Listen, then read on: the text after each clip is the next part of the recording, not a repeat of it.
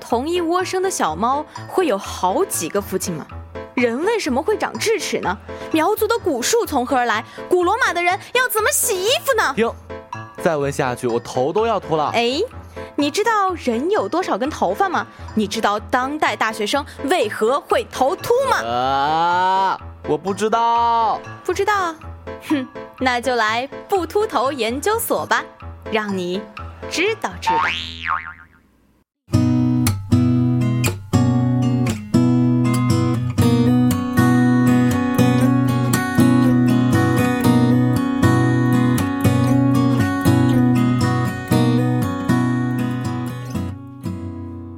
做到比芝麻更黑发，比霸王更增发，让你彻彻底底摆脱秃头烦恼。大家好，欢迎来到不秃头研究院，我是今天的主播雨熙。最近呢，杰伦的新歌《说好不哭》上市，两个小时销售额就突破了一千万，还把几个音乐网站给搞崩掉了。大家都很羡慕啊，三块钱乘上这么多的销售量，啊，真是发财了。其实呢，在流行音乐界，这已经算不上什么大奇迹了。就在今年，蔡徐坤的新歌发行成绩更好，几十秒销售额就突破了两千万大关。这种红火其实也没什么好奇怪的。人类永远需要音乐，音乐永远会诞生巨星，巨星总是很能够吸引票子。但是有一件事情很奇怪，就是音乐生意很火，唱片公司倒是衰落了。不说别的，就拿环球音乐集团，那可是响当当的全球第一大唱片公司。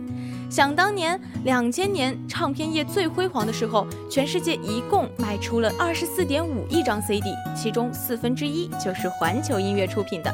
但是两年之后，唱片业就进入了漫长的衰退期，直到今天，过去十几年，环球音乐连续进行了三次大规模的裁员，超过两千名员工失业。熟悉华语音乐的人也知道，滚石唱片公司也是大体类似的命运，好像很奇怪吧？哎，这个音乐很火，但是做音乐产品的产业怎么是衰落了呢？如果你去问唱片业的人，通常会得到的答案都是因为盗版啊。确实，如果绝大多数人都听歌，但是不花钱，盗版横行，那有一个产业确实活不下去了。那唱片行业想过自救吗？当然有，不仅想过，而且这个过程啊，那绝对可以用可歌可泣来形容。毕竟是一个行业的自我拯救，绝对是一次生死决战。我们就拿环球唱片公司为例，大体说一下这个过程。早期的互联网盗版音乐是一种叫做 MP3 的盗版格式，哎，到今天是不是很熟悉了呢？但是在它还没有大面积铺开的时候，环球音乐就注意到了这种新技术。你看，其实行业霸主有时候都是有这样的敏感性的，知道这玩意儿一旦铺开是能要了唱片业的命的。所以呢，环球公司也是很快的动员其他美国的唱片公司，以美国唱片协会的名义联合打击这个 MP3。唱片协会的计划很简单，打官司，不惜一切代价把 MP3 行业扼杀在摇篮里。具体到操作上嘛，就是兵分两路，分别起诉。这第一路是去告生产 MP3 播放器的厂商，让法院判定这个硬件会带来盗版泛滥。当时生产 MP3 播放器的厂商还不多，所以呢，唱片协会就选中了其中的一家小公司去告。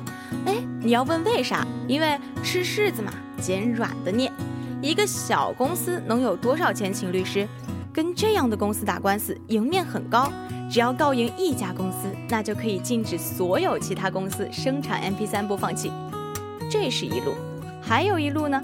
还有一路就是去告当时最大的音乐分享网站 Napster。唱片协会要求每首盗版歌赔十万美元。当时的 Napster 服务器上有超过二十万首歌曲，基本都是盗版。算算看，如果都赔了，总共要赔两百亿美元。这个网站肯定得破产。你看，这个计划是不是无懈可击？既告能分发盗版的硬件厂商，这是射人先射马；也告最大的盗版网站，这是擒贼先擒王，两面夹击。加上唱片公司这搏命之战，大笔的律师费花下去，再加上美国号称严密的版权保护法律，按说胜算很大才是。那么结果怎么样呢？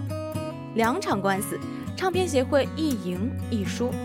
打音乐分享网站 Napster 那场赢了，没有什么可废话的，网站关闭，公司破产。但是告 MP3 播放器的那场官司输了，人家法院说的也有道理啊，不能说人家的设备可以用来传播盗版，你就禁止他生产设备呀。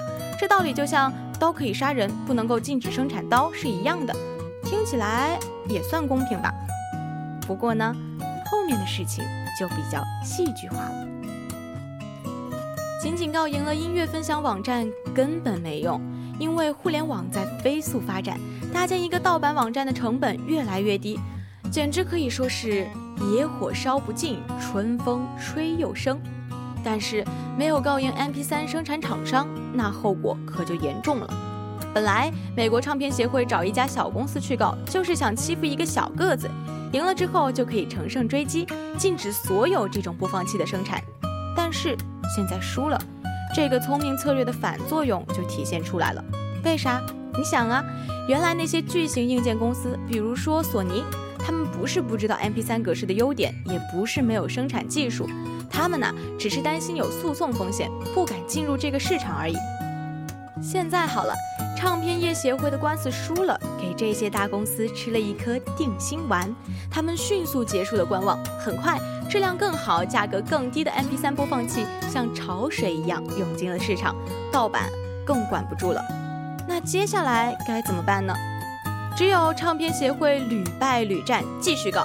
这一次他们不告公司了，开始告个人，谁盗版我告谁。但是你懂的，盗版大军遍天下，你告谁呢？唱片公司盘算了一番，设定了一个标准。说你盗个一首两首歌，甚至一百首两百首歌，我不告，我告的是那些在盗版网站上上传了一千首以上的人，这总算厚道了吧？按照这个标准，美国唱片协会筛选出了两百六十一个人，索赔标准是每首歌十五万美元，敢偷我唱片公司的钱，看我不告死你们！是真把这些人告上法庭，唱片公司傻眼了，全是些什么人？什么单身妈妈、老年人、失业工人、小孩子？为啥？这些人是电脑小白，不懂。上传一千首歌，不是因为他们对盗版这事儿特来劲，而是因为他们根本就不懂得电脑操作，开了不该开的按钮，阴差阳错的上传一千首歌曲。得，这下麻烦了。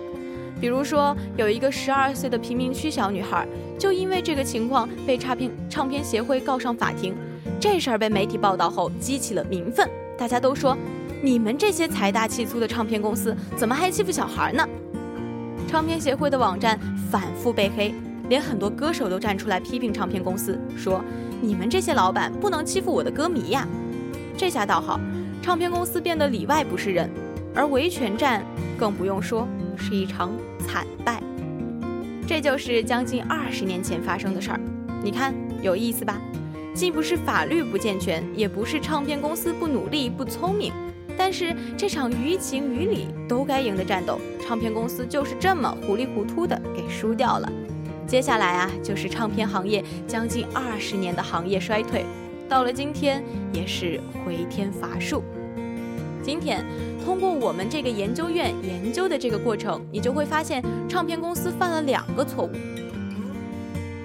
第一是选择了错误的斗争对象，就是全民盗版。互联网这是一股大浪潮，浪头实在太高了，传统的法律堤坝根本就拦不住它。所谓法不责众，这事儿在哪里都一样。要是在今天，版权环境好很多，唱片公司也许还不至于那么被动。那第二个错误呢，是选择了错误的保护对象。他们说自己是在保护音乐，其实不对，他们保护的是音乐的那个具体的技术载体——唱片。唱片一定会消失，这事儿不以任何人的意志为转移。那你可能会说，唱片业还能怎么办呢？难道就注定要消亡吗？不是啊，咱开头不就说了吗？人类永远需要音乐，音乐永远会诞生巨星。围绕巨星一定会产生巨大的商业，所以围绕音乐的产业不仅会永远存在，而且会越来越大。如果两千年的一个唱片公司老板能穿越到今天，到网上看一眼，他肯定马上就明白该怎么做了。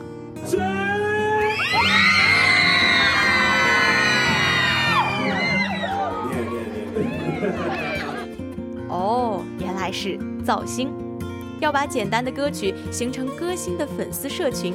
这些歌迷不仅不会盗版，反而会出钱出力帮自己的偶像冲榜。哦，原来是一样卖音乐不卖唱片，还可以卖衍生品、卖会员、卖单曲，哪样的商业收益都不少，都能让音乐产品行业活下去。其实，所有的行业如果它存在，那它一定有存在的必要，因此也一定有未来的需求。所不同的仅仅是实现这个需求的具体的载体和手段而已。所以哪有什么行业衰退？如果有，那只不过是一个行业的从业者没有看到自己真正的使命。就像今天我们研究的二十年前的唱片公司一样，他们捍卫了错误的利益，也反对了错误的敌人，结果错过了自己真的机会。好了，不秃头研究院保护你的每一根头发，我们下次再见，拜拜。